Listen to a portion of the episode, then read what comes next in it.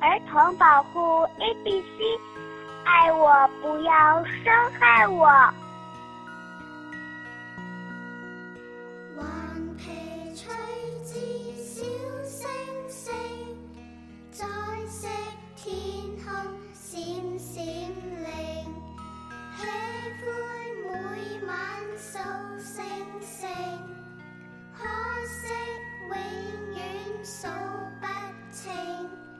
本节目由儿童保护组织儿童乐意会支持出品，由北京师范大学家庭与儿童研究中心制作播出。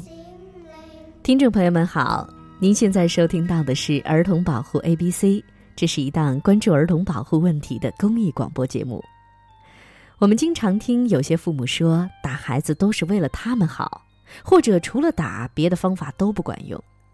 最近发生在南京的虐童案件中，养母就是为了督促孩子学习才暴力相待的，可能本想是体罚一下，结果没想到情绪失控，造成了虐待。那么，我们今天就来和大家聊一聊体罚和身体虐待区别到底在哪儿呢？体罚对于中国的孩子和父母来说是最熟悉不过了。一般呢，父母体罚孩子是想通过让孩子尝点苦头，好知道自己犯了错，以后应当改正。最常用的体罚方式是打屁股、扇耳光、用力抓推，或者用梳子、皮带、尺子等物品进行击打。从理论上来讲，体罚的目的是让儿童经历疼痛，而不是伤害；而身体虐待会对儿童造成伤害。实际上，体罚和身体虐待很难有一个清晰的界限，疼痛和伤害常常难以清晰的区分开。有时候感到疼痛也可能造成伤害，可能是身体上的，也可能是精神上的。严重的体罚是一定会造成身体虐待，并且带来伤害的。虐待，我们是坚决零容忍的。那么又该如何看待体罚呢？网上曾经广泛流传一条微博，标题是“中国家长的十大弊病”，其中有一条就是动辄体罚，应试教育的最好帮凶。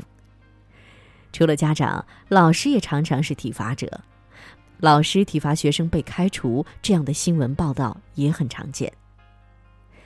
体罚可谓是臭名昭著。但是为什么又常常被社会默许呢？家长们的理由有很多，比如说不打不成才，棍棒之下出孝子，从小吃棍棒长大的孩子，等到他成年后又继续对自己的孩子棍棒对待。然而不打孩子，他就真的不能成器吗？棍棒底下真能出孝子吗？体罚常伴有损伤儿童身体、侮辱儿童人格等情形，而儿童的人格正处于可塑性极强的阶段，体罚对他们的身心危害极大。多数儿童专家认为，使用体罚并不能培养儿童的自律或采用和平方法解决争端的意识，体罚仅可以暂时阻止儿童当时的错误行为。但他们很可能只记住受到体罚时的残暴性，而没有认识到自己行为的不当。即使纠正了当时的错误，也是因为孩子感到了恐惧，而不是认同家长的道理。所以，孩子常常在受到体罚几天甚至几小时后，他们又犯同样的错误。而从另一个角度，对于家长来说，体罚更像是一种让他们释放压力的工具。而且在体罚过程中表现出的控制力，可以使他们感到自我满足。也有些人认为，体罚在某些情况下是可以接受的，比如儿童自己感觉体罚是公正的；再比如，体罚并没有对孩子造成伤害。但总的来说，禁止体罚儿童已逐渐在全球范围形成共识。